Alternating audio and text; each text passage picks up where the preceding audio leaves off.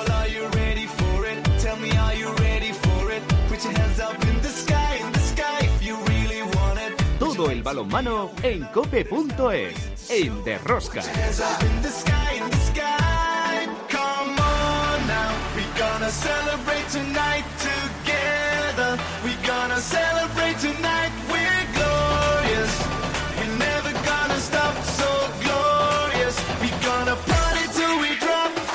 Hola, hola, ya estamos en otra semana más con todos vosotros. ¿Qué tal estáis todos, amantes del balonmano, seguidores de Rosca? La Liga Sobal celebró la sexta jornada. Por arriba Barcelona, Vidasoa abre hueco a sus perseguidores, que son Granollera, Atlético Valladolid y Anaitasuna. En la lucha por la zona de descenso hasta cinco equipos, sin fin, Puerto Sagunto, Cuenca, Torrelavega y Cangas Morrazo. También se disputó la primera eliminatoria de la Copa del Rey y ya hemos tenido cuatro sorpresas. Han caído equipos de Asobal, como Puerto Sagunto, Anaitasuna, Sinfín y Huesca. En la Champions League, el FC Barcelona derrotó al GOG danés y se ha quedado invicto y en solitario con el liderato de grupo. Mañana martes comienza la fase de grupos de la European League con la participación de dos equipos españoles, el Cuenca y el Balomano Logroño. En la primera jornada, Silkeborg Logroño y Cuenca Sabejov. Las guerreras han disputado los dos primeros partidos de clasificación para el Europeo 2024 ante Lituania y Azerbaiyán con verdaderas goleadas y que han servido como banco de pruebas para Ambros Martín pensando en ese mundial que está a la vuelta de la esquina y es nuestra próxima cita. La división de honor femenina, tras el parón de las guerreras con los partidos clasificatorios del Europeo 2024, vuelve a la competición habitual. Como veis, otra semana más tenemos muchas cosas que contaros. Os recomiendo no os perdáis ni un solo minuto del programa. El balomano. ¡A tope con la cope! ¡Empezamos! En el control de sonido Rafa Nieto, en la producción del programa Belén Díaz de Arce, y al frente de toda esta maravillosa y generosa familia apasionada del mundo del balonmano, Luis Malvar. En Cope Valladolid, Juan Carlos Amón. Hola, Juan Carlos. Hola, ¿qué tal a todos? Muy buenas. Oye, un placer ya que en este 16 de octubre, que es cuando estamos grabando, lunes, ya por fin, por primera vez en esta temporada de De Rosca, estoy haciendo el programa con una chaqueta, porque ya... Ya, ya, ya, olía mucho. Ya, había ¿eh? ganas, ¿no? Sí, yo creo, yo creo que sí, que estoy mejor. Ahora, si la chaqueta me molesta, me la quito. Pero antes lo que llevaba no me lo podía quitar, con lo cual lo pasaba fatal.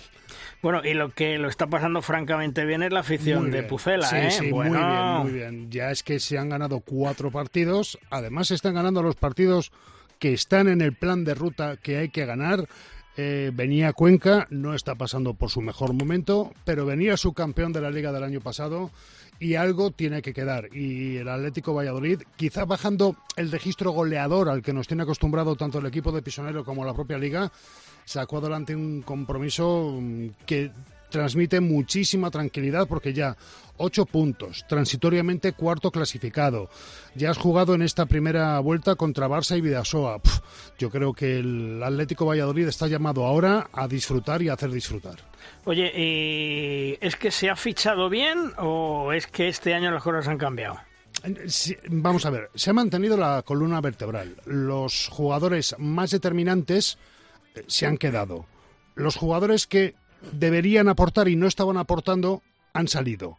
Y ha llegado Afonso Lima, que a mí me parece un central, un pequeño gran central, porque sus dimensiones no son las de central al uso, es más de la vieja escuela de los 90, del balonmano español, pero a mí me parece que es un tremendo acierto lo del jugador portugués que viene del Aguasantas, que fue una auténtica romería conseguir al final el fichaje, porque no sabíamos si el Valladolid se quedaba o no se quedaba, pasaba problemas, tenía que jugar algún tipo de promoción, eh, eran muchas incógnitas, y ya cuando más o menos se clarificó el horizonte, el portugués dio el sí, y a mí me parece que está siendo él, junto con la aplicación y la continuidad, y naturalmente Pablo Herrero, Alex Pisonero, emergen ju- jugadores que han sido campeones del mundo junior, y eso en la Liga Sobal hoy por hoy, quizá antes no te valía de, de tanto, ¿no? Pero hoy ser un joven emergente de calidad, mira lo que está pasando con los Ticusa en el Barça, eh, yo creo que está haciendo que los equipos que afortunadamente cuentan con Junior de Oro lo están notando para bien. Pues de momento nosotros nos vamos a eso, al análisis de la jornada. Si quieres conocer toda la actualidad del mundo del balonmano, descárgate de Rosca en cope.es.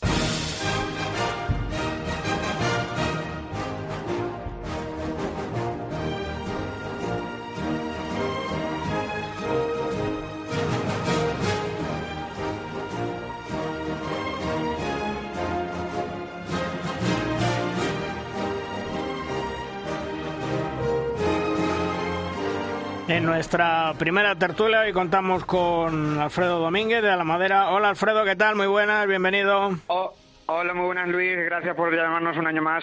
Y también está con nosotros Edu Goyón, nuestro periodista analista. Bienvenido Edu, una temporada más. Muy buenas, ¿qué tal?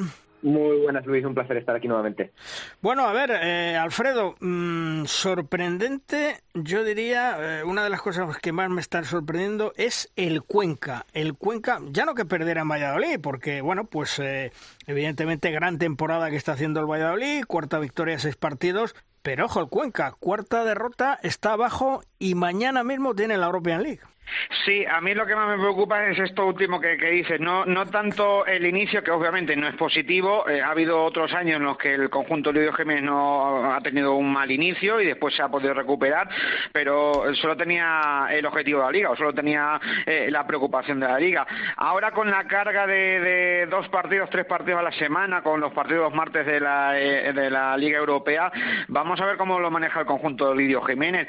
Bien es cierto que obviamente eh, le ha tocado en este inicio de calendario enfrentarse a, Barcelona y a, y Granollers, eh, que siempre son rivales complicados, eh, pero eh, el resto de partidos me han dejado dudas, bien es cierto que ha habido alguna que otra lesión en algún puesto importante y eso le ha podido lastrar más, sobre todo en, lo, en, los primeros partidos, no tanto en los últimos, pero a mí lo que me preocupa más es esto, cómo va a manejar a partir de ya, que mañana empieza la competición europea, de que no se descuelgue mucho porque al final por la inercia Cuenca eh, va, va, a subir, no va a estar, yo creo que no va a estar peleando por el descenso hasta el final, pero a mí sí me preocupa al inicio, sobre todo habida cuenta de cómo va a tener el calendario cargado a partir de, esta semana.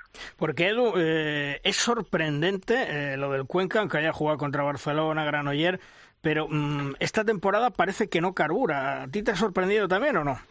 Sí, por supuesto, ¿no? Después de, ver el rendimiento de las últimas temporadas, verlo jornada 6 en, en puestos de promoción de, de, descenso, sorprende.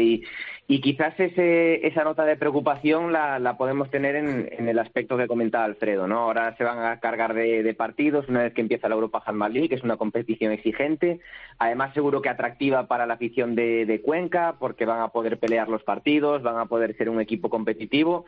Es decir, no van a ser un equipo que va a estar de comparsa, con lo cual eso le va a exigir estar semana tras semana en, en un doble enfrentamiento con las pilas bien puestas y, vamos a ver cómo son capaces de, llevarlo.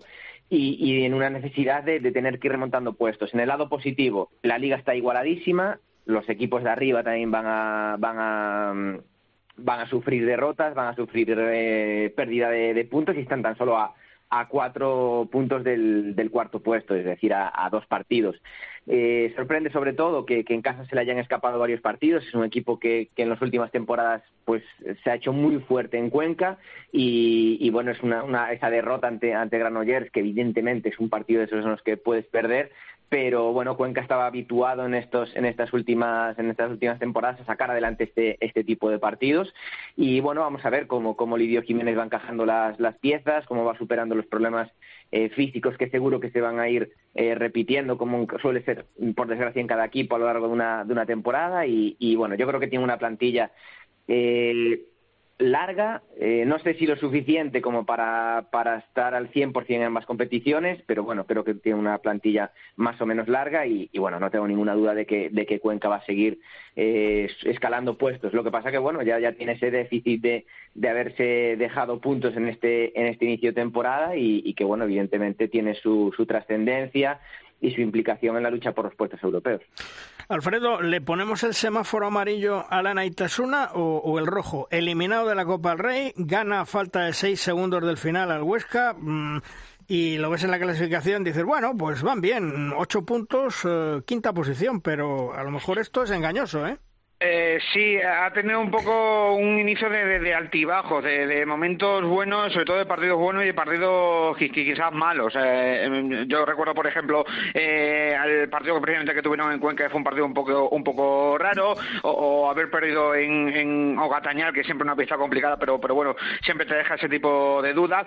Eh, y, y, sin embargo, ha tenido partidos eh, buenos en el sentido de, por ejemplo, ante Huesca, que fue muy igualado, se pudo recomponer, o vencer al propio Granollers en casa. No sé, eh, está siendo un, inicio bastante de altibajo para el conjunto de Quique Domínguez. El partido de Copa, yo además le estuve echando un, ojo después de haber visto el resultado. a mí me llamó sobremanera, sobre todo la segunda mitad, el, cómo tuvo ese bajón ante un equipo, viene siendo potente en plata como Antequera, pero bueno, al final perder de, nueve, pues sí es llamativo. yo creo que al final no tanto alerta roja, sí quizás le pondría eso, semáforo amarillo, por eso, porque ha tenido momentos buenos y malos, y, quizás el estar eliminado de Copa hasta puede ser positivo para Nitasuna para centrarse en lo que el objetivo principal que es la Liga. Edu, eh, lo que le digo a Alfredo, la Naitasuna debe de estar con, con cuidado porque las cosas eh, un pasito para adelante, dos para atrás. Bueno, yo creo que los objetivos de, de Naitasuna han cambiado porque el contexto ha cambiado en, los últimos en los últimos años. Es una plantilla más justa de, lo que tenía hace temporada, hace unas temporadas en las que eh, su objetivo podía llegar a ser eh, pelear por Europa. Es, un equipo que, que, ha apostado mucho ahora por, por perfil de jugador de cantera.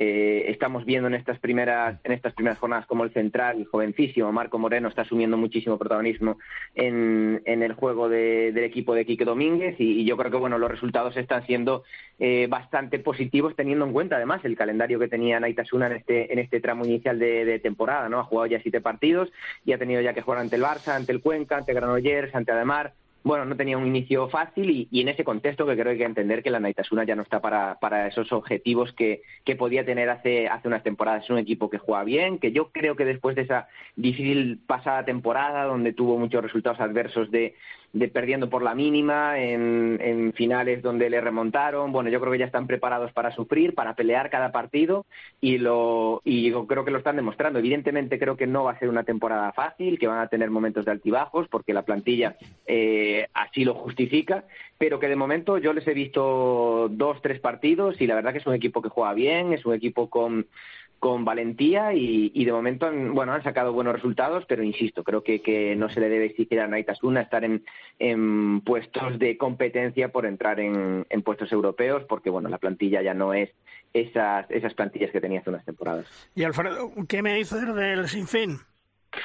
Pues que, no termina de carburar. Eh, el, ejemplo más claro fue el partido de, ayer, de domingo por la, por la noche, ante Ademar. Ya no solo por resultado abultado, 74-43, pero para el que, que, no pudiera seguir el partido, pues un poco ha sido el cierre de lo que ha sido la, la, está haciendo los partidos. Que, que quizás los últimos 15 eh, minutos de los encuentros es cuando se viene un poquito abajo el conjunto de Rubén Garabaya, eh, porque viene siendo que muchas veces siempre pelea las primeras mitades, pero en la segunda siempre por unas cosas por otra, por lesiones, por eh, algún jugador que, que pierda por, por exclusiones, siempre se viene abajo. Yo creo que eh, al final el conjunto santanderino, que ya el año pasado sufrió y se salvó en la última jornada, eh, pero está llamado a estar ahí en esa zona baja. Yo creo que los puntos van a llegar más pronto que tarde para el equipo santanderino, pero mm, tiene que terminar de carburar esos últimos minutos de los partidos porque no hay, hay algo ahí en los últimos 10-15 minutos que, que siempre les pesa ante rivales, además rivales que han tenido directo en la lucha por la permanencia. Así que, no sé, eso todavía tienen que terminar de pulir para, para que lleguen las victorias a, Santander. Porque, Edu, eh, seis partidos, seis derrotas y lo que más llama la atención, 77 goles en un partido entre Sinfín y Ademar de León. Sí, la verdad que que, en el aspecto más negativo, más allá de esos eh, cero puntos que marcan el casillero, es que es que en los minutos finales no ha estado en, la pelea por el partido ninguno de estos, de estos seis partidos.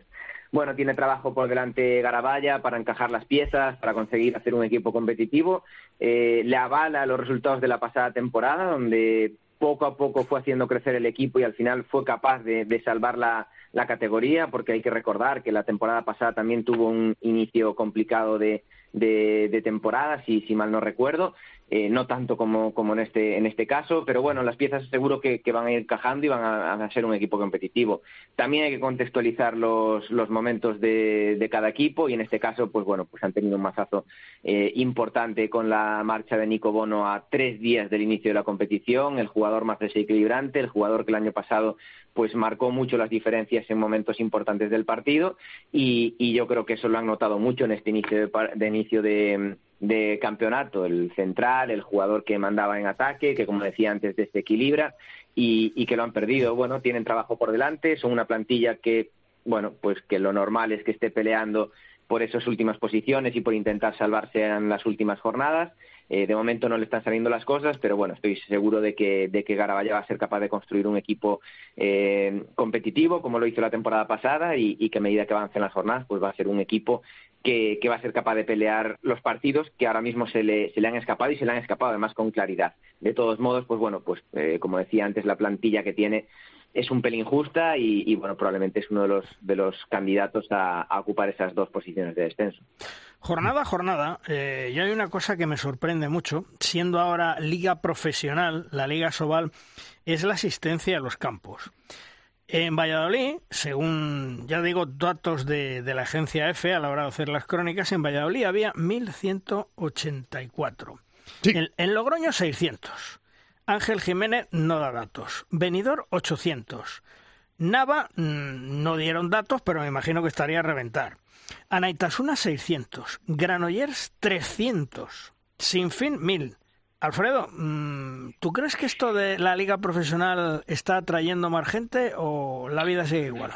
No, en cuanto a espectadores no, no está habiendo un, eh, un empuje llamativo, eh, bueno, y, y, llamativo. Yo creo que estamos más o menos en cifras parecidas a lo que teníamos la, temporada pasada. Eh, has dado tú eh, varios datos de esta última jornada que yo creo que es fiel reflejo un poco de eh, lo, lo, que se vio el balonmano en cada uno de, de estos sitios. Valladolid, además hasta Juan Carlos lo puede asesorar, que, que siempre se, se, sigue con mayor o menor, pero siempre está ahí la afición fiel. Hay otros sitios como Granollers que, que cuesta incluso incluso aunque el equipo vaya bien, pues cuesta eh, mm, partidos de Barcelona aparte o partidos europeos aparte. Eh, al final, eh, no sé cómo habría que darle la vuelta a esto o cómo enfocarlo, porque pese a bueno lo, los intentos que hagan los propios clubes o desde, o desde la asociación para hacer algún tipo de acto, evento antes o durante los partidos, no termina de, de eso reflejarse en que vaya más gente. Ahí tendrían que darle vuelta a los, directivos de Asobal, pues bueno, a, ver un poco cómo o, o, los propios directivos de los propios clubes a ver cómo eh, encontrar la tecla para que se vayan enganchando más, más gente, sobre todo a la hora de, de, de los pabellones. Ya no hablamos de, del tema televisivo, eh, pero eso quizás es el puntito que todavía falta, no sé si por pulir o por mejorar a la hora de, de los pasos que quieren dar para, para esta eh, futura posible profesionalización. Yo, con, con vuestro permiso, simplemente una, una reflexión en voz alta. Y es que a lo mejor, por muy profesional que sea la liga, de lo cual aquí particularmente a la hora de ir al pabellón la gente no he preguntado, pero estoy absolutamente convencido de que nadie ha notado la más mínima diferencia con respecto a las últimas diez temporadas a la hora de plantearse ir o no ir al pabellón.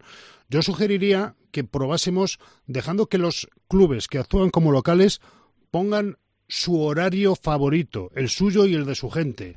Estamos otra vez con viernes ocho y media, Cuenca, Ademar pues no sé en Cuenca cuánta gente va a condicionar los planes del inicio del fin de semana para ir a ver un Cuenca Ademar. Vamos a tener partidos eh, el domingo por la mañana, a las 12 del mediodía el Palau. ¿Quién va a ir al Palau? Un, do, un sábado, perdón, a las 12 del mediodía.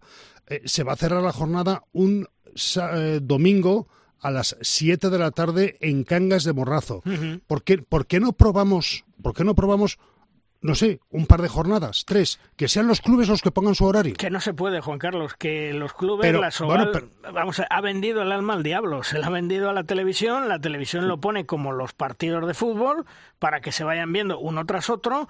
No nos olvidemos que el año pasado la televisión aportaba un millón cien mil euros, que este año se ha quedado en torno a los 750 porque han rebajado el precio que les dan y actualmente la liga profesional Asobal, entre comillas, vive de lo que le da la televisión. Si no, no tendrían ni para pipas. Pero eh, yo hablo, creo que pongo eh, voz al pensamiento de mucha gente. Uh -huh. Un sábado a las cinco y media de la tarde, a no ser que haga una rasca que pela, muy poca gente se va a dar de alta en una plataforma para ver mediante pago un, a las cinco y media un Vidaso a Nava. Sí, sí. Claro. Que, que es una reflexión en voz alta.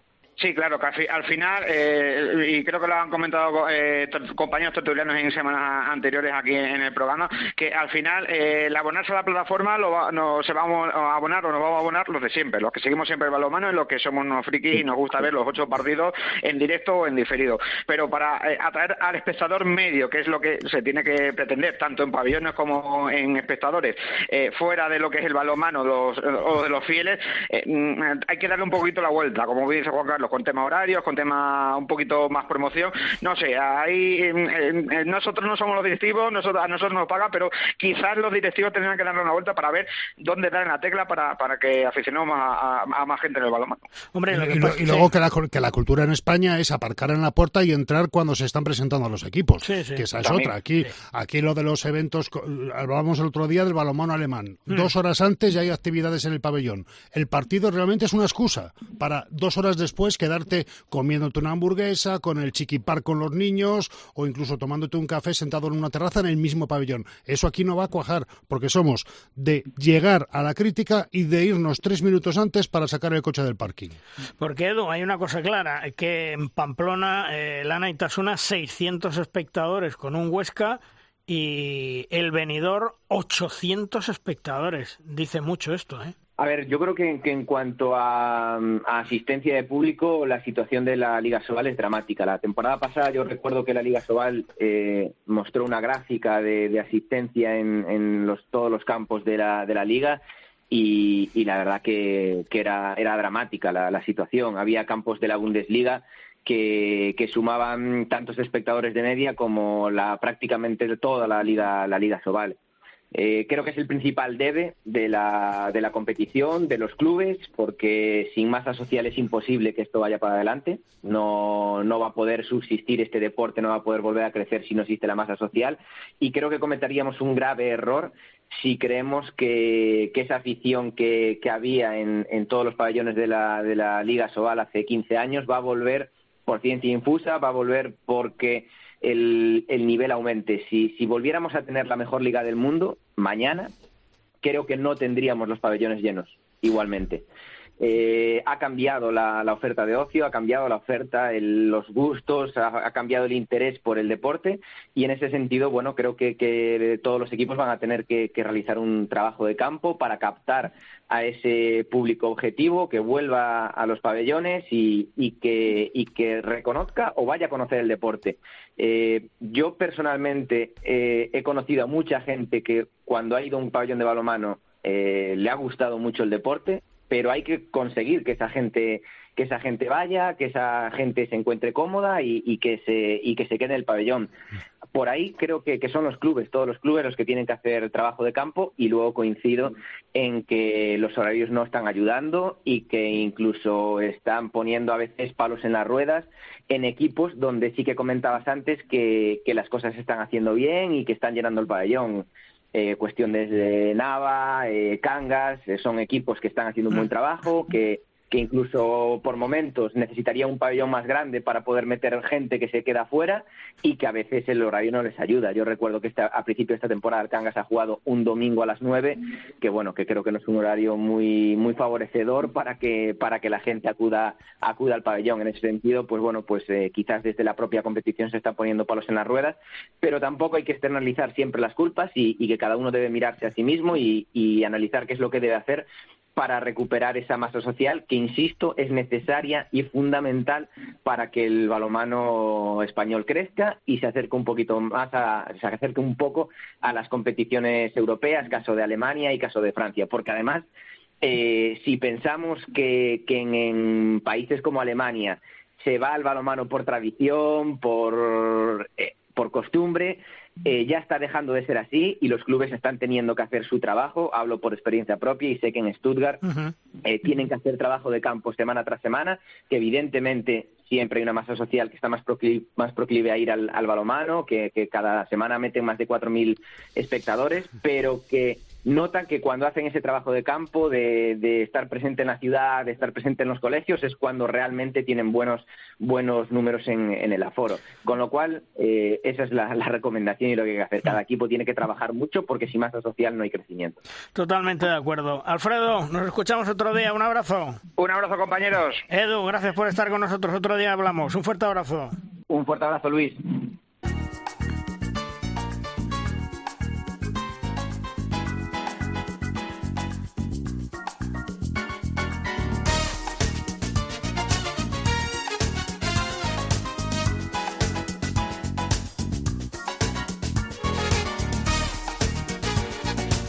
Recordemos que las guerreras han disputado los dos primeros partidos correspondientes a la primera y segunda jornada de la clasificación de cara al Europeo 2024. En la primera jornada, España derrotaba en Benidorm 47 a 14 a Lituania y el pasado sábado volvía prácticamente a hacer lo mismo, Azerbaiyán 17, España 40 unos encuentros, dos partidos que han servido a Ambros Martín para ver el estado de las jugadoras y por supuesto para preparar ese mundial que está ya a la vuelta de la esquina y que es importantísimo meternos en cuarto de final.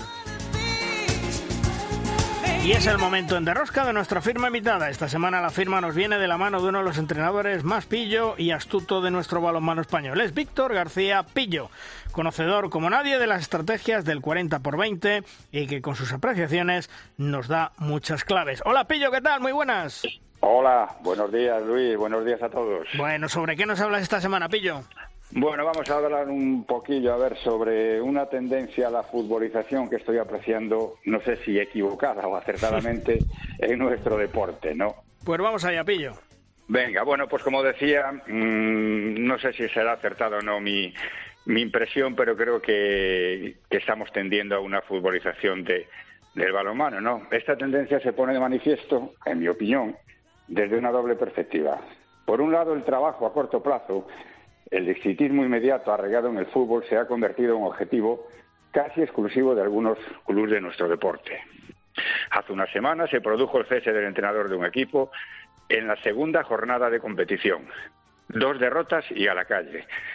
Sin tener en cuenta que hace un par de meses se le otorgó la confianza para la configuración de la plantilla según el modelo de juego defensivo y ofensivo que pretendía proponer, sin tener en cuenta que una vez confirmado en su puesto, ese entrenador elaboró la planificación y trabajo del equipo tanto de la pretemporada como del periodo competitivo y sin tener en cuenta que ese entrenador ha llevado a cabo durante cinco o seis semanas de pretemporada el trabajo táctico y la estrategia que iba a utilizar ese equipo.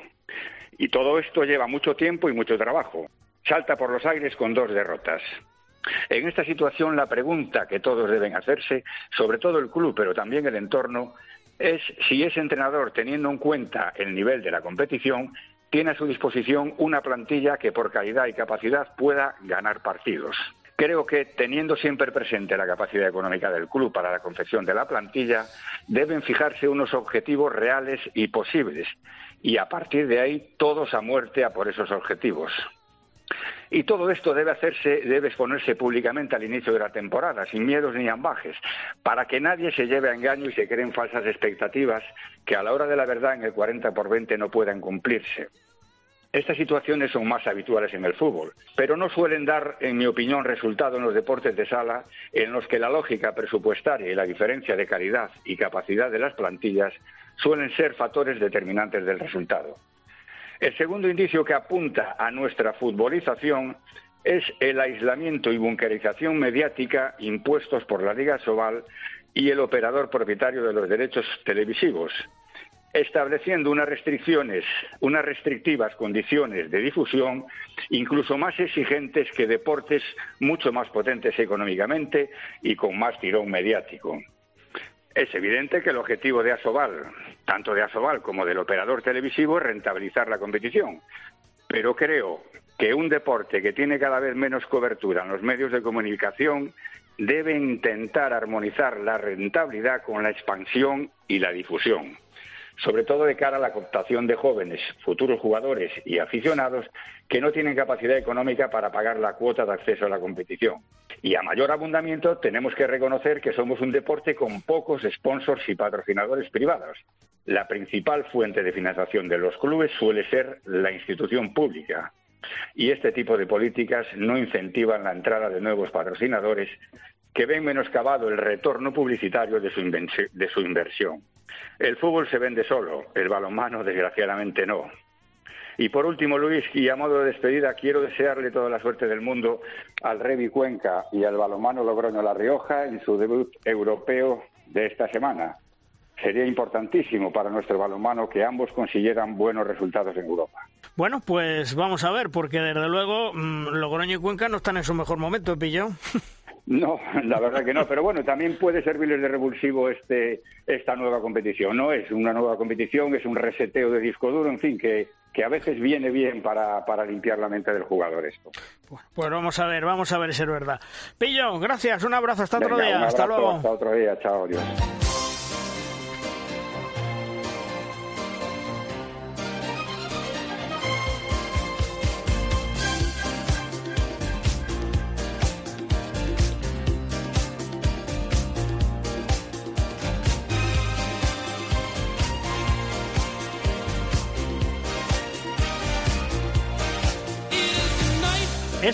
Se confirmó un secreto a voces desde hace meses como era el fichaje de Sergei Hernández por el Magdeburgo, actual campeón de la Champions League. El Navarro puso rumbo a la Bundesliga, firmó por dos temporadas hasta el 30 de junio del 2025 y Sergei ha dado un salto importante en su carrera y el concepto que tienen de él en su nuevo club es excelente y desde luego la manera con que le ven es como un portero talentoso y con experiencia internacional. Hasta Alemania nos vamos para hablar con Sergei Hernández. Hola Sergei, ¿qué tal? Muy buenas. Hola, muy buenas, ¿qué tal? Bueno, ¿Todo bien, todo bien? bueno, ¿cómo te va en el Magdeburgo? ¿Contento, no? ¿Cómo te va esta temporada? Sí, pues ahora bien, la verdad, eh, sí que está siendo un poco dura la adaptación, eh, sobre todo por el tema del idioma. Eh, ya que venir de un, de un clima eh, como el de Lisboa a Alemania no es fácil, la verdad, pero, pero muy bien, en normas generales muy bien. Muy contento. Estás en la mejor liga del mundo mm, y eso se nota en muchas cosas. Sí, sí, sí. Eh, eh, ahora viendo, sí, sí que joder, cuando estás de fuera lo, lo, ves que es todo difícil, algunos resultados eh, entre em, equipos de arriba y equipos de abajo que son muy eh, muy iguales. Eh, por ejemplo, otro día Kiel perdió eh, contra Leipzig eh, de dos, nosotros también empatamos. Eh, es que, pues, básicamente aquí, una vez que estás aquí dentro, puedes ganar y perder contra cualquier equipo, tanto en casa como fuera. Eh, ¿Pesa eh, en el equipo del Magdeburgo ser actual campeón de la Champions? Y, y, además es un gran reto para ti, ¿no? Sí que hay esa, por así decirlo, entre comillas, obligación, ¿no? De ganar cada partido, tanto sea fuera eh, de casa como en, nuestra propia casa, que eso que es obligatorio. Pero sí que al principio tuve una, una charla en cual que ya que el año pasado ya, ya había acabado y, ya nos presentan este año que somos campeones, sí, pero que ya no, que esto ya empieza nuevo y ya hay que seguir adelante. El Magdeburgo llevaba eh, bastante tiempo siguiéndote.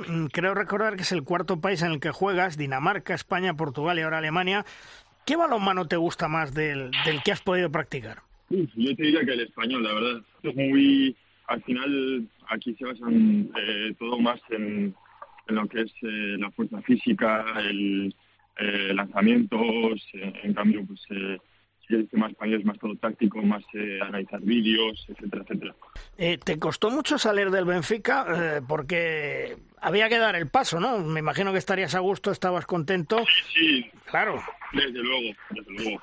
Eh, sí que se me hizo eh, complicado eh, la decisión de salir de Benfica al principio, pero bueno, porque tenía ofertas de otros clubes y, y me resultaba complicado sobre todo decirme, pero en cuanto vino Magdeburgo fue una decisión de, de segundo, la verdad. Eh, el interés que tuvieron eh, fue un interés mutuo, la verdad, y, y, se cerró todo bastante rápido. Oye, como persona, como jugador, ¿en qué momento de tu madurez te encuentras? Diría que estoy ahora mismo en el mejor momento de, de madurez de mi carrera. Eh, sí que el año pasado HF y el juego mediterráneo fue un punto de aparte. Ahora esperamos si puedo ir a a un campeonato con, con Jordi, con la selección. Bueno, eh, con paciencia y trabajo has llegado a, donde estás ahora mismo.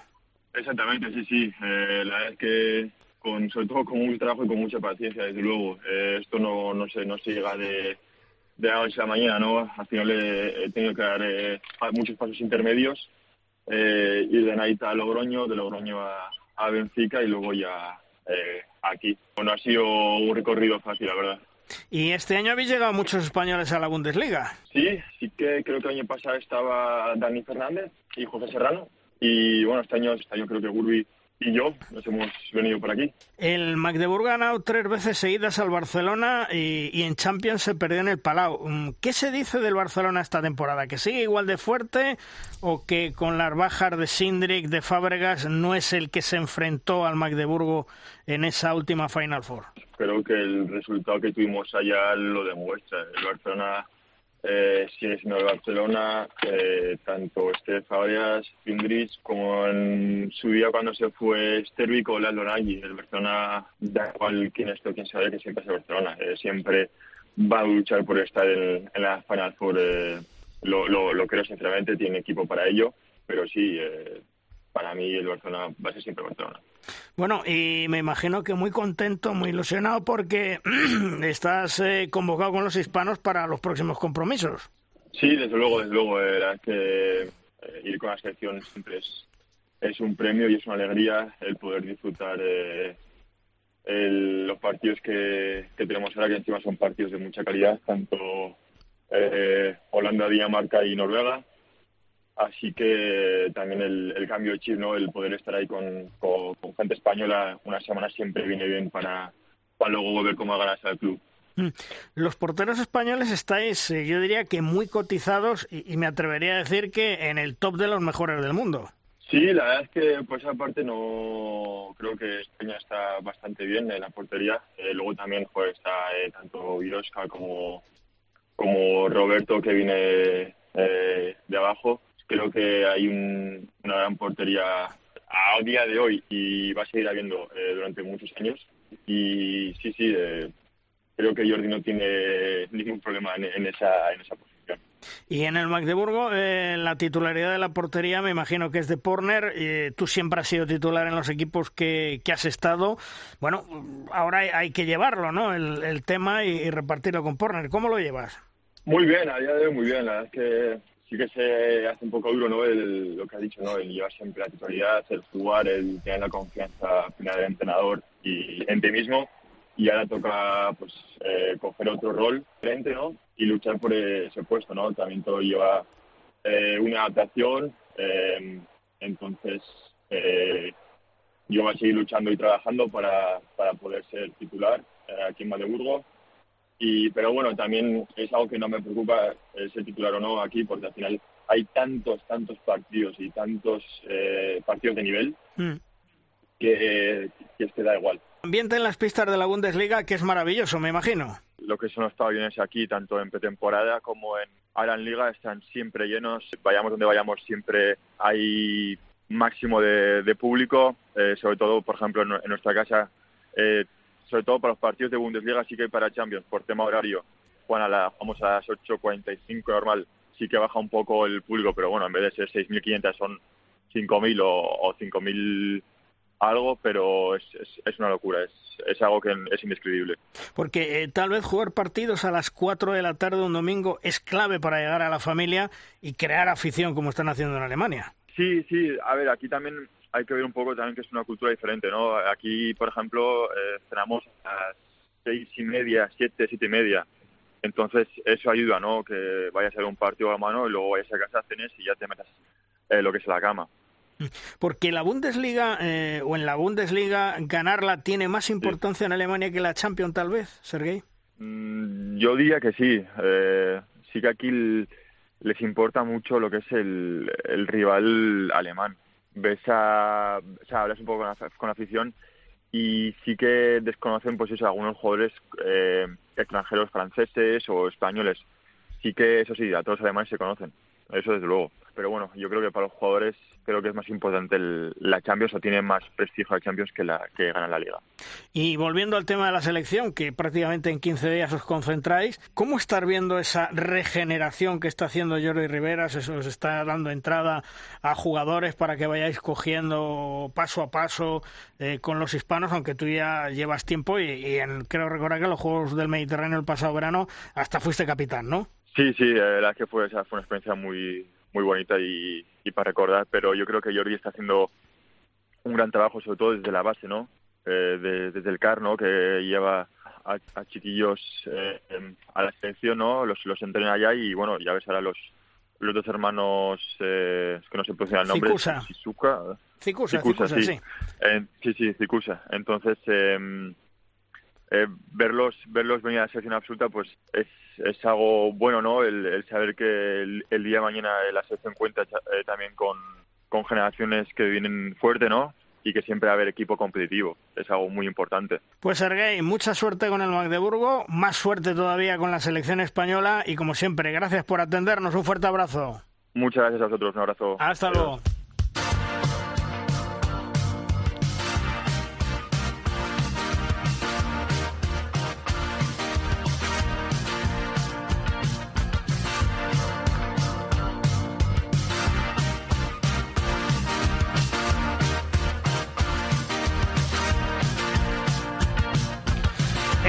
Han ascendido dos clubes a Liga Sobal con toda su ilusión. Uno de ellos es el equipo valenciano del Fertiberia Puerto Sagunto, luchando, peleando por salvar todo tipo de problemas económicos impuestos por esta, eh, estar en la élite del balonmano español. Su presidente, Juanjo Bataller, un hombre del balonmano que lleva muchos años dejándose la piel por el club, tiene ahora ante sí, pues yo diría que una gran encrucijada de cara al futuro con esa profesionalización de la Liga Sobal y todas las exigencias. Hola, presidente, don Juanjo Bataller, ¿qué tal? Muy buenas. Buenos días. Bueno, la temporada me imagino, mm, primero que eh, no va como se pensaba, un solo partido ganado en liga, fuera la Copa del Rey, mm, es, es lo que hay, ¿no, presidente, de, momento? No, la, temporada va como se esperaba.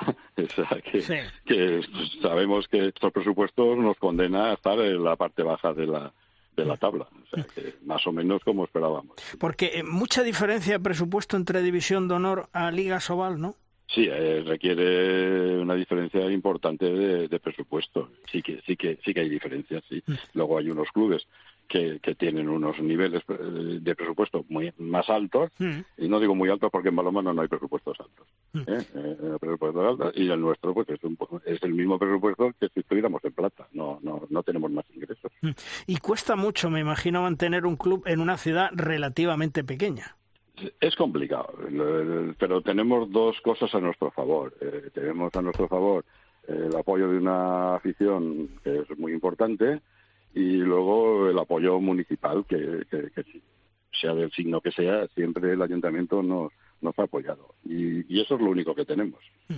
Porque eh, lo que decía, los socios responden ante esas dificultades, pero mm, ¿la pandemia ha hecho mucho daño, presidente? Sí, sí, sí, nos ha hecho un daño atroz hemos toda hemos perdido mucha masa social, hemos perdido mucho aficionado, se, ha cortado cualquier tema de, de, ascenso de nuestro equipo, eso lo ha cortado el tema de la pandemia, ha costado mucho. Y encima ahora eh, nos llega a ser liga profesional, que yo vengo insistiendo desde hace meses, que es para mí ¿eh? demasiado pronto, no sé cómo lo verán ustedes, presidente. Bueno, nosotros como nosotros no hemos participado en el, en el debate de si era eh, si había de ser profesional o no había de ser profesional, porque no estábamos en, en Asobal, coincidió con nuestro descenso. Hmm. Sí que en las primeras fases, cuando se iniciaron los estudios, nuestro club votó en contra, fue el único que votó en contra de iniciar los estudios, pero no porque pensáramos o no que era bueno o malo para el balonmano, simplemente porque pensábamos que no era bueno para nuestro club. Mm. Eh, nuestro club, la liga profesional le perjudica. Claro, porque eh, la liga profesional, yo tengo claro que desgraciadamente de momento, insisto, ha venido pronto, ha, llegado para quedarse, pero habrá que en qué manera, en qué exigencia se le puede pedir a los clubes, ¿no? Sí, claro. Yo, bueno, yo en primer lugar lo que quiero dejar claro que cuando yo digo que a nosotros no nos conviene la liga profesional, en ningún momento estoy diciendo que no cumplamos con las obligaciones laborales que tenemos con nuestros jugadores y empleados. Nosotros de siempre eh, todos nuestros pagos han sido en blanco, todos pagamos nuestra seguridad social a rajatabla, eh, etcétera, etcétera. Es decir, no, no, no van por ahí los tiros. La Liga Profesional tiene otra serie de exigencias eh, que al final o las paga el club o las pagan las instituciones o el ayuntamiento, pero claro, si la paga el ayuntamiento es menos dinero que lo que te va a dar a ti. O sea, al final repercute en el tema. Y luego no tiene un retorno eh, importante de, dinero, porque desgraciadamente los, los derechos audiovisuales del balonmano mm, están poco valorados. Mm. Eh, eh, ¿Sabe, presidente, que el otro día, mm, y es que me llama la atención, porque yo, yo siempre lo he denunciado, que desgraciadamente en nuestro balonmano se sigue pagando en B. Clubes como el suyo y otros pocos clubes, porque son pocos clubes los que eh, pagan en A los jugadores, digo que el otro día el presidente de la DEMAR, que me hizo mucha gracia, Tano Franco, reconoció en su asamblea de socios que existen clubes en Asobal que pagan en B. Y somos ligas, y somos liga profesional, presidente. Yo eso no lo sé. No, no lo sé. Que, que, se pague en en Asobal, no, no lo sé. Es decir, mi club desde luego no, no lo hace. Eh, eh, eh, sí que puede ser en ligas inferiores que algunas cantidades que se le dan a los jugadores pues en concepto de ayuda de desplazamiento y de tal, pues no no no no, no se hagan nóminas de ese tal, puede ser. Mm. puede ser. Mm. Pero nosotros ya de hace años este tema ya, ya lo metimos en vereda y hace una de las de las cosas que hemos querido mantener. Sí, sí, que me parece lo más lógico, lo más normal y lo más honrado. Eso mm. vaya por delante, presidente. La decisión de profesional eh, al final será una decisión de la Junta Directiva del Puerto Sagunto o de la ciudad con su apoyo. Pues eh, fíjate, en, en, la próxima asamblea, mi idea es plantear eh, la hipótesis de que tengamos que renunciar a la liga profesional. Porque, claro, ahora mismo estamos en puesto de descenso, pero pudiera darse el caso, la liga es muy larga, eh, que, estuviéramos en puestos de... Y entonces, mm, pues voy a plantear a la Asamblea que eso nos autorice a la Junta Directiva eh, poder decidir en un momento determinado lo que lo que haya que hacer porque la verdad es que para nosotros es muy complicado cumplir con todas las obligaciones de, que marca la liga profesional y sobre todo porque tampoco hay un retorno económico importante. Claro. Claro. si hubiera un retorno económico importante, oye, mira, probablemente lo haya en el futuro, ¿eh? probablemente lo haya en el futuro, pero en el presente está complicado. Y aparte, en nuestro caso, hmm. se añade que tenemos dificultades, si la liga es profesional, para obtener subvenciones públicas. Algunas instituciones tienen problemas para dar subvenciones a, a las ligas profesionales. Porque ¿para cuándo tiene la asamblea, presidente? ¿Para cuándo tiene la asamblea? Pues para la asamblea la tengo para final de noviembre. Ajá. Porque hay una cosa que está muy clara. Usted le ha dado una vida entera gratis a su club. Ahora nadie le puede exigir que solucione este tema espinoso. Tienen que ayudarle, ¿eh? Claro, no, no, no, no, es un tema personal. Aquí, todos los que estamos en la Junta Directiva, llevamos un montón de años peleando por, por este tema y, por supuesto, eh, nuestra Junta Directiva no, no, no, no, tiene ninguna retribución por ello, ni la buscamos. Estamos porque nos gusta. Hmm. ¿eh? Estamos porque nos gusta y hacemos lo que podemos. Hmm. Y, evidentemente, mm, o, o, en nuestro caso se tiene en cuenta que esto es un proyecto de ciudad y toda la ciudad se involucra, eh, desde aficionados a, a tejido empresarial, a instituciones, o desgraciadamente no podremos estar eh, en una liga profesional, aunque deportivamente pudiéramos estar. ¿El ser liga profesional mm, ha notado usted, presidente, más interés de patrocinadores o es más de lo mismo? Eh, vamos a ver, sí, sí que hemos notado más interés, pero no por ser liga profesional, sino por estar en la máxima categoría del balonmano nacional. Y del hecho de estar en la máxima categoría, pues ha llevado un incremento de socios, pues, pues han, ahora han hecho 200 socios nuevos, eh, sí que hay una cierta inquietud entre pequeños empresarios y tal, de que, de que nos de que nos quieren ayudar y tal. Bueno, concretado en dinero no, no es mucho, pero sí que hay un cierto movimiento. Sí que hay un cierto movimiento ahí. Pero no por el hecho de que sea profesional, sino simplemente porque a todo el mundo le gusta estar en la máxima categoría. Claro que sí. Eh, presidente, desde Valladolid, ¿qué tal? Un saludo, muy buenos días. Mire, una, pregunta muy concreta. Si eh, esta propuesta de conversión a liga profesional viniera por parte de la entidad institucional correspondiente, acompañada de un plan de bonificación para las empresas a nivel fiscal si patrocinan a los clubes, eh, ¿ese paso haría más viable el proceso? No sé si me he explicado. Sí, pero la ley de mecenazgo lleva muchos años con esto y yo no confío en que, en que eso vaya adelante. Porque tiene muchas implicaciones fiscales y, de, y haya el, el, gobierno que haya, mm, los ministerios de Hacienda van a ser muy muy reticentes a aprobar un tema de eso. No, no tengo ninguna confianza en esto. Eh, ¿Se lo pone muy difícil desde esta temporada a los equipos recién ascendidos a Sobal con tanto pago de cuotas? Porque creo recordar, así se lo digo un poco de memoria, que el montante que ha tenido que pagar, por ejemplo, ustedes creo que ha sido de 160.000 euros por estar en Asobal esta temporada, ¿no? Sí, bueno, son distintos conceptos. Eh, ahí el concepto novedoso de ser liga profesional es el canon de afiliación, mm. que son 75.000 euros eh, en concreto. Aparte, los otros pagos ya, ya existían. Mm. Eh, claro.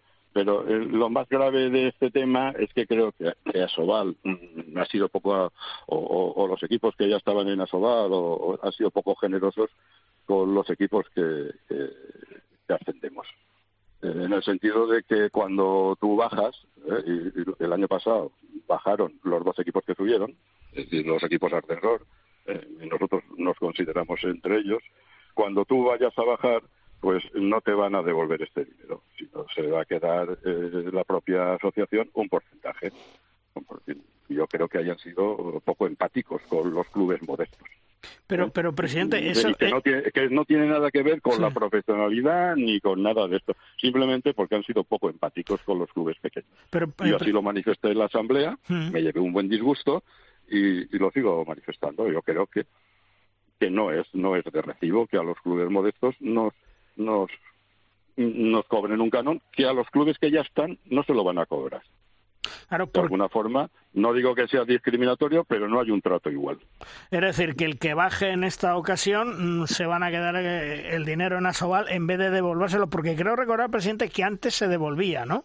Antes lo que había era que tú se hacía un patrimonio, se, se valoraba el patrimonio que tenía la asociación en ese momento, y el que entraba se dividía por 16 y dice, oye, tu parte de este patrimonio, porque es lógico, los que están tienen un patrimonio, tu parte eh, son 50.000, 60.000 euros, lo que, lo que sea, es la cantidad que saliera.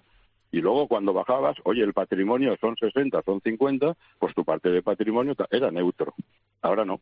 Ahora yo no veo el motivo, es decir, eh, ahora no, ahora te quitan eh, una parte que se queda a la asociación precisamente de los clubes más débiles y, no tiene ningún sentido. ¿Y, Porque le llames como le llames, ayuda al descenso y tal, bueno, pues si tú puedes tener una liga profesional y tal, pero no tienes por qué aprovecharte o perjudicar a los clubes más pequeños. Sí. Hombre, la verdad es que el futuro del club se va, a complicar, ¿eh, presidente? Se puede complicar. No, es que, no, bueno, y el, de que, y el del que quiera ascender. Claro. el de que quiera ascender tiene que tener un potencial económico importante. Que, que nosotros mm, nos viene muy justo. Hmm. Pero yo, yo no, no critico el que la liga sea profesional, ¿eh? no, no, no lo critico. Que nuestro club no, no, no pueda llegar. En, ese aspecto, porque usted ha vivido muchas temporadas en, en Asobal, ha conocido muchos directivos, ha conocido la buena época del, del balonmano en nuestro país, ¿está un poco decepcionado con, con ese trato que están recibiendo ahora los clubes, eh, por lo que nos está contando? Hombre, yo personalmente sí. Yo de los que estamos en Asobal soy el presidente más antiguo de, de los que estamos allí, de, que estuvimos en Asobal. Hmm. Eh, en distintas etapas los demás clubes han ido cambiando de presidentes y de tal. Y yo personalmente he estado, desde, probablemente sea el más antiguo de todos los que están ahí. Hmm. Y yo creo que, y así lo manifesté, ¿eh? es decir, creo que no ha sido un trato adecuado. La encrucijada de algunos clubes, presidente, puede ser o la élite o la cantera con ligas menores en, un futuro. No, yo no, no, no, no quiero ser pretencioso. yo soy presidente de un club y bastante tengo con, resolver los problemas de mi club. No, no, no me atrevo a dar soluciones para el balonmano español, no, no. Simplemente lo veo desde la perspectiva de mi club. Eh, aquí hay una estructura creo de que es una liga sobal. Yo creo que esto está para quedarse y y lo único que hay que hacer es intentar adaptarse a, esta situación y tratar de mejorar aquellos aspectos como el tema del canon o la devolución del canon de afiliación y tal, que creo que no tiene nada que ver con la liga profesional. Requiere, tiene que ver con una cierta empatía hacia los clubes pequeños, que entiendo que no existe. Lo más importante para ustedes, presidente, es que siguen teniendo el apoyo de empresas leales en, en Sagunto, que eso, eso es lo más importante para ustedes, ¿eh? Sí, sí, por supuesto, por supuesto. Si no tienes eso, no, no puedes estar. Está claro. Sí, sí. Bueno, presidente, pues, pues nada, mucha suerte, eh, mucho ánimo, mm, que las cosas vayan mejor a pesar de que es consciente de que el presupuesto no, no ha dado para más, pero que, que hay que luchar, que hay que pelear, por lo menos para intentar mantenerse en, en esta Liga Sobal, que de momento es profesional y que yo creo que, como usted dice, tiene que ser más solidaria con, con los equipos recién ascendidos, que bastante esfuerzo tienen que hacer económicamente y sobre todo para mantenerse en, en una liga complicada y en una liga que está bastante igualada. Presidente don Juanjo, como siempre, muchas gracias por atendernos, un fuerte abrazo y mucha suerte. ¿eh? Muchas gracias. Hasta luego. Hasta luego.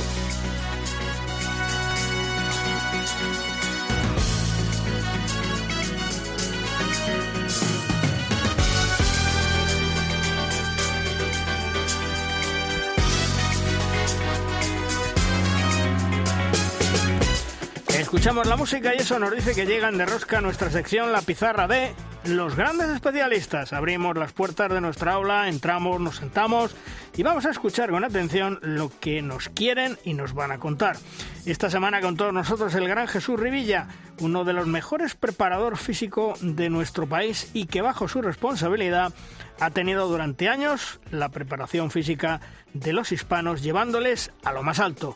Hola Jesús, ¿qué tal? Muy buenas. ¿Sobre qué nos vas a hablar esta semana en tu pizarra, Jesús? Muy buenas, Luis. Muy buenas oyentes de Derrosca. Creo necesario que hablemos de un problema grave. Urge, de hecho, hablar de un tema que no está encima de la mesa, pero que tiene consecuencias muy importantes y la ciencia así lo ha demostrado. En la última década, el cuidado de los jugadores y jugadoras en todos los ámbitos ha ido tomando relevancia. Hoy es habitual que un equipo deportivo controle la carga de entrenamiento, el físico, la alimentación, el descanso y cada vez la tan importante salud mental pero ¿Quién se preocupa del cuidado del entrenador? Los técnicos son responsables de la preparación del deportista, los ponen a punto y con frecuencia son capaces de que el jugador llegue más allá de donde ni siquiera imaginó. Por no hablar de los entrenadores en formación, que son capaces de hacerles mejorar deportivamente pero también a nivel personal. ¿Cuál es el peaje que están pagando por ello los técnicos? La norma es que los entrenadores, debido a su pasión, a su dedicación, descuidan su propia salud y bienestar. Esto tiene consecuencias perjudiciales tanto a nivel profesional como a nivel personal. Ya hay investigaciones que confirman confirman una tasa de burnout elevadísima. Hablan de agotamiento físico y mental, de estrés crónico, de desequilibrios emocionales, de incompatibilidad con una vida social y familiar mínimamente normal. Es raro, de hecho, encontrar un técnico que no tenga déficit en la cantidad y calidad de descanso, o que cuide su alimentación, o que posea cierto equilibrio entre la vida profesional y personal. Las consecuencias no solo se traducen en su propia vida, sino que también el propio rendimiento laboral, el propio rendimiento del equipo y en los entrenamientos se ven mermados Paradójicamente, trabajar más y más con frecuencia se traduce en rendir menos. Propongo, por tanto, tres soluciones rápidas para cualquiera que nos esté escuchando. Uno, Valoremos al entrenador más allá de los resultados competitivos, especialmente en etapas formativas. Eso restará la presión que sufren los técnicos, que muchas veces es excesiva. Dos, Cuidemos los mensajes donde premiamos al entrenador obsesivo y sancionamos al entrenador que tiene una vida rica al margen del entrenamiento. Y tres, Animemos a los clubes a promover el autocuidado del entrenador, como lo hacen con los jugadores. Porque ¿acaso no es más probable que el equipo alcance el éxito si su líder está en buenas condiciones? Gracias por estar ahí, oyentes de Derrosca, y a ti Luis por darme la oportunidad otra semana más de compartir reflexiones y enseñanzas.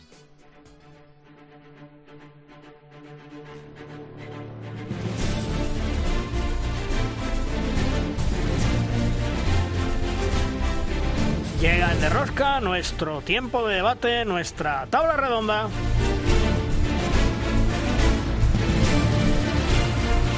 Una tabla redonda que cuenta hoy con dos grandes profesionales y dos grandes amigos. Luismi López. Hola Luismi, ¿qué tal? Muy buenas. Hola, buenas, ¿qué tal? ¿Cómo estáis? Y también Ángel Regueira del Mundo Deportivo. Hola Ángel. Hola a todos, ¿qué tal? Bueno, Luismi, lista de Jordi Rivera para esos partidos de la Golden League y los hermanos Cicusa que ya van tomando de momento entrada con, con los hispanos. Importante y con 17 años, ¿eh? Sí, a puro estilo de los hermanos portugueses, ¿no? De los Costa, Eh. eh, que también llegaron con una edad muy parecida a la selección absoluta, ¿no? Pues bien, eh, eh, Jordi Rivera ya hizo esto con Dani, ¿os acordáis, no? Con Dani Sebaev, cuando él tenía una edad mucho más baja que la actual, lógicamente, cuando era muy jovencito, y le llevaba a las concentraciones, a veces jugaba muy poquito, pero lo quería tener ahí, tratar, hablar con él, saber cómo evolucionaba y que fuera moldándose al estilo de juego que requería. Esto lo hizo con Dani y ahora lo va a intentar hacer con los hermanos Cicusa. Petar está ya más metido en, el entorno del Fútbol Club Barcelona, en la liga y en la competición internacional, porque lógicamente ha estado en el sitio oportuno y en el momento oportuno, ¿no? Cuando se ha lesionado Domen Makuc,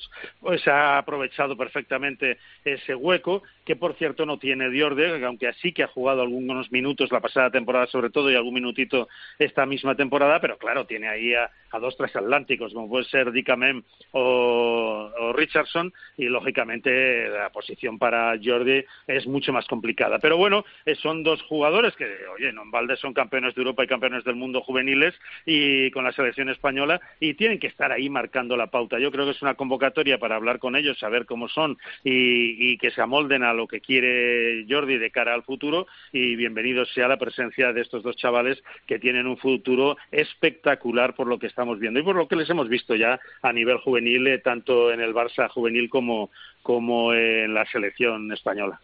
Porque Ángel, el que tiene que estar contento es Antonio Carlos Ortega porque le está resolviendo, por lo menos en Champions en muchas ocasiones, Petar Cicusa, eh, problemas que puede tener a la hora de dirigir el equipo, ¿no? Y con 17 años. Sí, sí, ha sido sin duda la, gran sorpresa, porque que tienen condiciones para ser grandes jugadores, eh, lo teníamos más o menos claros todos, pero que llegues al Fútbol Club Barcelona con 17 años y te pongas a dirigir el equipo, lo dirijas como si llevaras cinco años en el primer equipo, esto es realmente ha sido impactante porque está jugando muy bien, pero a mí lo que más eh, me gusta de él es su personalidad, como con jugadores ya contrastados internacionalmente, no, él mueve, él hace su equipo y si soy el central, actúo como tal y después, claro, tiene tanta calidad que enseguida se ha hecho también con la, con la confianza de los jugadores y es una alegría para Carlos Ortega, pero se la ha buscado él, porque esto también hay que hacer chapo al entrenador del Barça, porque no es fácil poner a un chaval de 17 años y aunque te rinda, no es fácil mantenerlo. Realmente ha sido como un bingo después de la lesión de Gómez Macus, lo que son las cosas, ¿no?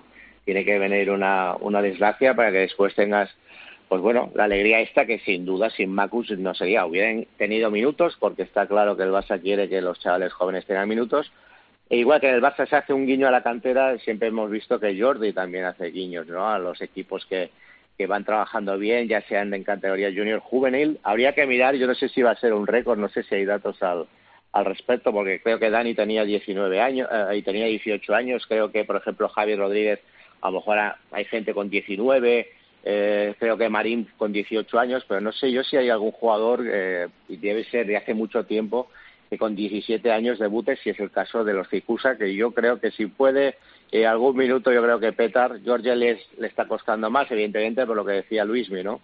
Porque eso de ser ambidiestro tampoco ha jugado mucho a su favor, porque su posición quizás más natural es la de lateral derecho, pero en el Barça cuando ha jugado minutos como el lateral derecho está intocable, lo estaban poniendo de lateral izquierdo en el centro. Oye Ángel, me imagino que el Barcelona, con todo lo que se está hablando, que si problemas económicos, si se recorta el presupuesto de la sección, los tendrán aunque tienen 17 años, atados y bien atados para que no vengan y se los lleve.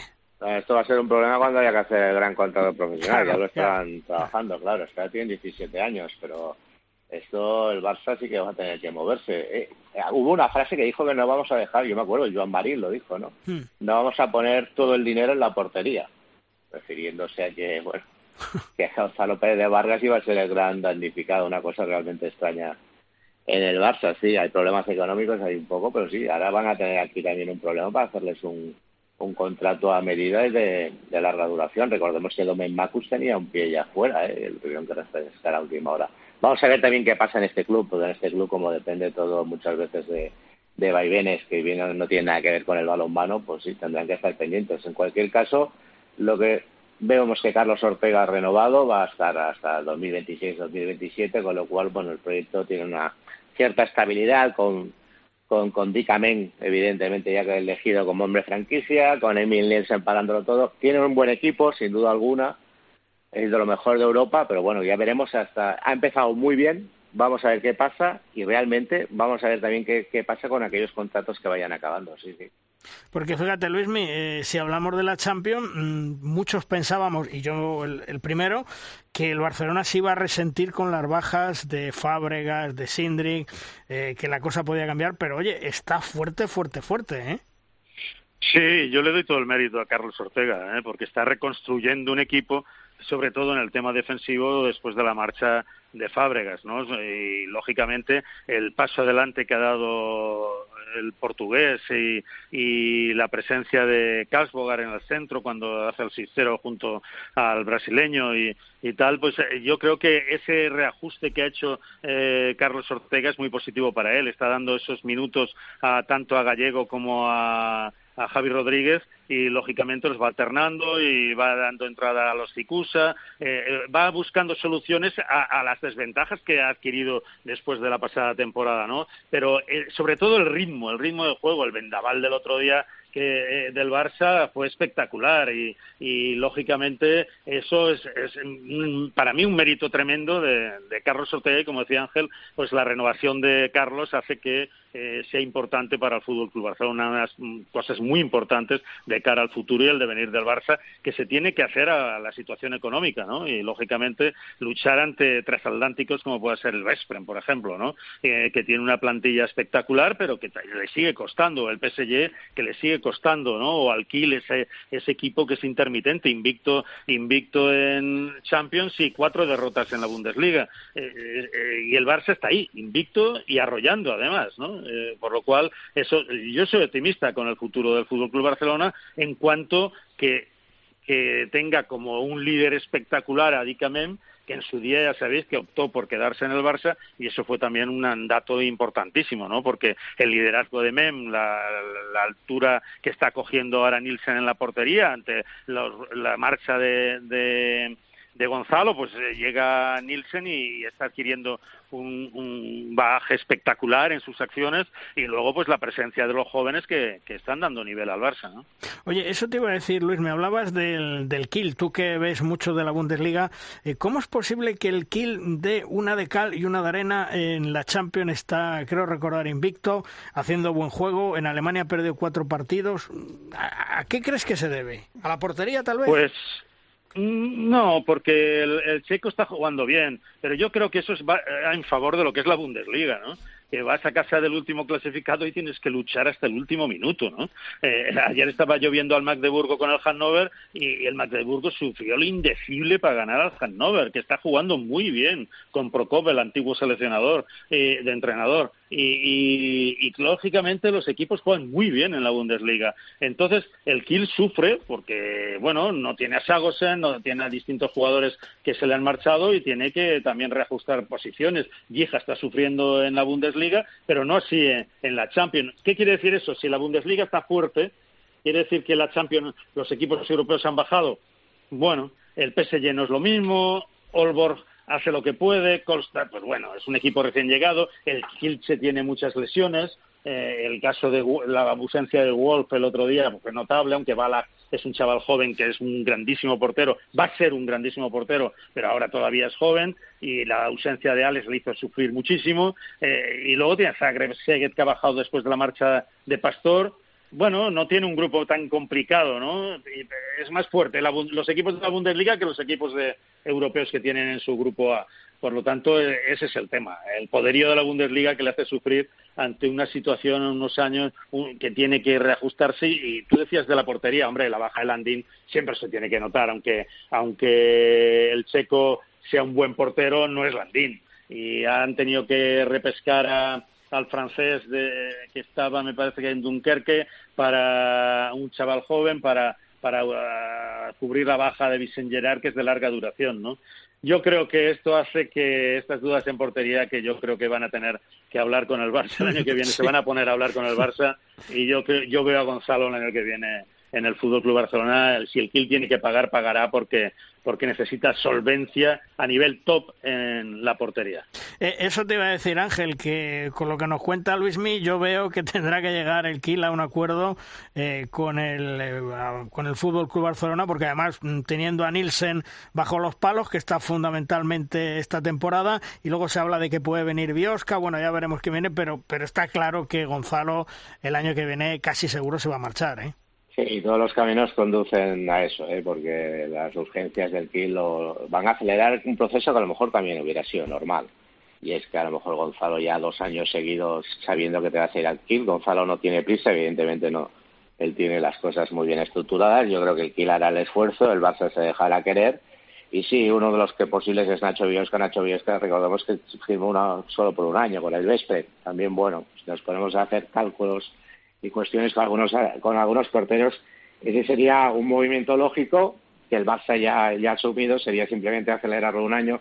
Y yo creo que el Kiel sí que lo necesita mucho porque, ostras, que se te va Landín y quieras o no, se te lesiona Gerard, aunque venga el otro y te macha el, checo y te vaya solucionando, rompiendo, pero esa portería, la, la verdad, no, no da confianza para un equipo como el Kiel, que quiere ser grande en Europa y quiere ser fuerte en, una Bundesliga que se está complicando mucho y que demuestra un poco lo que yo creo eh, también, eh, lo que estáis diciendo es totalmente, lo, suscribo evidentemente, pero siempre se ha demostrado ¿no? que les cuesta mucho a los equipos alemanes. El Magdeburgo rompió un poco la norma de ser fuertes a, la vez en Champions y, Bundesliga. A mí siempre los equipos alemanes, siempre decía el Kiel, ¿no? A mí que donde me da, me da más miedo es en el cruce, porque en la liga como que juegan un poco según el calendario que tengan en la Bundesliga el Magdeburgo también ha empezado, perdió con el Vespen, perdió con el Barça, creo que tampoco les va a preocupar demasiado. Pero bueno, está muy interesante y a ver Gonzalo Pérez de Vargas, sí, yo, yo apostaría que se va en verano al Kielce. Y Luismi, eh, ¿cómo ves a las guerreras de la mano de Ambros Martín? Evidentemente, dos partidos fáciles, Lituania, Azerbaiyán, eh, lo ha utilizado para hacer muchas probaturas. Mm, ¿Le ves eh, a este equipo con una buena planta pensando en el Mundial? Hombre, ahora tenemos eh, el líder de la selección está en el banquillo, ¿no? Sí, sí. Tenemos al, más laureado y, lógicamente, mejor entrenador no podemos tener. Eso es evidente y lo querría cualquier selección europea. Eh, pero, pero bueno, él ahora, estos dos partidos que han sido muy sencillos, pues la verdad que ahora le han servido pues para para ver más a las jugadoras, el ritmo, eh, el crear el, su estilo con esas jugadoras que estaban quizás acostumbradas a otro, ¿no? Él viene de balomanos muy fuertes y con grandes estrellas en sus en sus equipos, tanto en las selecciones que ha dirigido como en los equipos que ha dirigido, siempre tenían a jugadoras top de, a nivel mundial y ahora viene a una selección en que tiene que reconstruir y bueno, yo veo que él va a ponerlo todo, ¿no? Y vamos a pensar, vamos a ser optimistas en que su filosofía de juego les, llegue a esas jugadoras, ¿no? Y poco a poco van a sacar jugadores. El otro día hay una central, no recuerdo ahora el nombre, pero una central que debutaba, que jugó bastante bien los minutos que tuvo y luego tiene una jugadora que es de las que yo digo que hacen ver un partido, ¿no? O hacen pagar una entrada, que es Silvia Arderius, ¿no? Hmm. Y, a Irene también, que, yo es que siempre me fijo, ya sabéis, en los centrales y, me encanta el juego de las centrales. Y en, esta, en la selección española tiene jugadores muy importantes en ese nivel. Luego el tema defensivo, pues hay que también eh, tiene buenas jugadoras, la portería Merche está jugando muy bien y bueno, vamos a ver, vamos a ver lo que pasa en el futuro. Lo que pasa que no es lo mismo estas clasificaciones contra estas selecciones que después a un mundial donde encuentras selecciones potentísimas y que juegan un balomano maravilloso. ¿no? Vamos a ver lo que da de sí eh, pero yo confío que con el liderazgo del entrenador, pues lógicamente de Ambros, pues lógicamente el equipo tenga ese plus de, intensidad, de ambición y, de saber estar en la pista. Porque Ángel, eh, como dice Luis, eh, tenemos la estrella en el banquillo, mm, vamos a ver el material que dispone, si ese material lo pone como él quiere en órbita y podemos ser optimistas, ¿no? Porque el objetivo está claro, meternos en cuartos de final del Mundial buscando los preolímpicos. Sí, es que hay que estar siempre, estar en, unos Juegos Olímpicos para un deporte como el para manos y estar en el, en el escaparate, tanto a nivel nacional como a nivel internacional. Eh, lo hemos dado todo a Ambros Martín, ¿no? Eh, su palmarés lo avala. Ha empezado trabajando con muchas jugadoras, está haciendo muchos ensayos, está buscando su, su manera de jugar. Eh, la lástima, yo creo que es una lástima. Bueno, tuvimos los dos partidos con Rumanía de ensayo Pero es una lástima, ¿no? Que estos dos primeros partidos así oficiales hayan sido de, con tanta diferencia, ¿no? yo creo que necesitará este equipo va a necesitar piedras de toque fuertes para ir creciendo. Yo toda la confianza, lo que pasa es que también creo que no, no habrá que tener mucha prisa. Eh, viene el Mundial, de hecho viene demasiado quizás de prisa. Pero bueno, con Ambros Martín su palmarés lo avala, su trabajo lo avala, con lo cual hay que depositar la confianza y vamos a ver cómo con la gente que tiene, a ver cómo funciona realmente bajo estrés en un Mundial. Esto es una incógnita que solo ellos, nos, ellas nos la van a poder dilucidar en un, en un mes, mes y medio. Antes, Luis, me hablábamos de la incorporación de los hermanos Cicusa a la selección española. Eh, Alex Dusebaev creo que tiene cuatro semanas de baja, Maqueda también estaba de baja. Bueno, mm, ¿podrán ser repescados? ¿Crees tú llegarán a tiempo para, para el europeo? Todavía quedan meses, pero bueno, las lesiones musculares son muy traicioneras. Sí, además ya sabéis que, por ejemplo, Alex ha, encadenado algunas lesiones consecutivas, ha estado intermitente, tuvo ya algunos momentos hace un tiempo baja en la selección también por eso, por descanso, etcétera, etcétera. Eh, pues bueno, vamos a ver si Alex para mí es importantísimo, ¿no? Para lo que es el equipo español, ¿no? Porque si vemos ahora la convocatoria de, eh, de los zurdos, está García Andía, está Diordi, y ha metido a Cauldi como lateral derecho, ¿no? Un extremo zurdo. Quiero decirte con eso es que, que no vamos sobrados. Con las lesiones de, de Maqueda y de Alex y tal, tampoco vamos tan sobrados, porque si no, ahí debería haber entrado alguien más. Pero no vamos tan sobrados cuando utiliza Cauldi como lateral derecho, que luego bueno, estamos hartos de ver a los franceses que utilizan también a, un extremo de, toda la vida de, lateral y así hace combinaciones, porque lógicamente luego pues tienes a Sole y a Alex Gómez en el extremo y puedes jugar con Cauldi.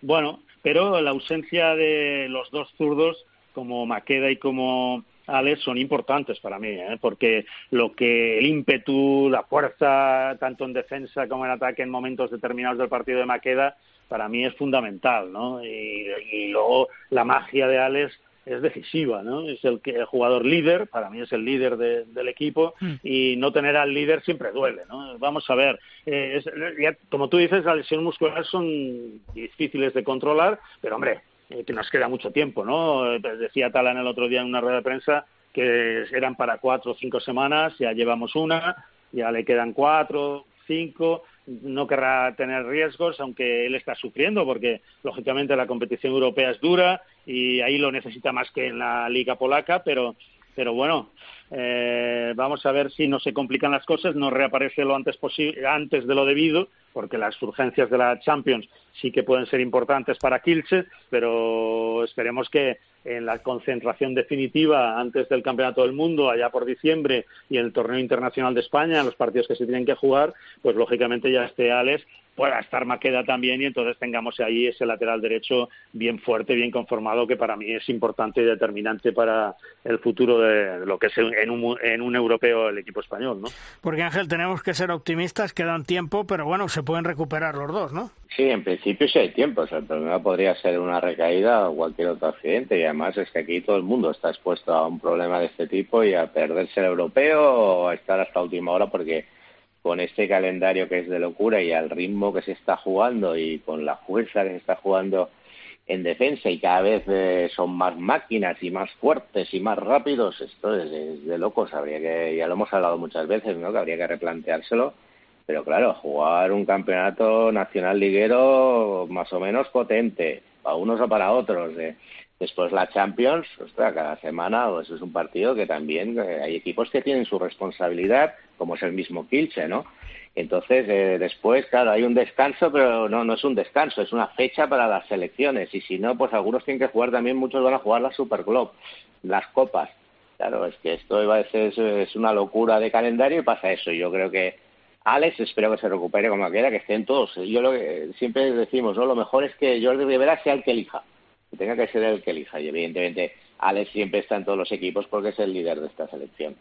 Pues esperemos que tanto Alex Dusebáez como Maqueda se recuperen cuanto antes, en buenas condiciones, que no haya ninguna recaída, ningún susto y que puedan estar eh, prestos y listos para que Jordi Rivera, si quiere, los pueda convocar de casa de cara a ese europeo de Alemania 2024 que está pues eh, en un par de meses a, vista de, de pájaro. Luisme, un abrazo, gracias, hasta otro día. Hasta la próxima, un abrazo. Hasta luego, Ángel también, gracias por estar con nosotros. Hasta otro día, un fuerte abrazo. Gracias a todos, un abrazo. Hasta luego.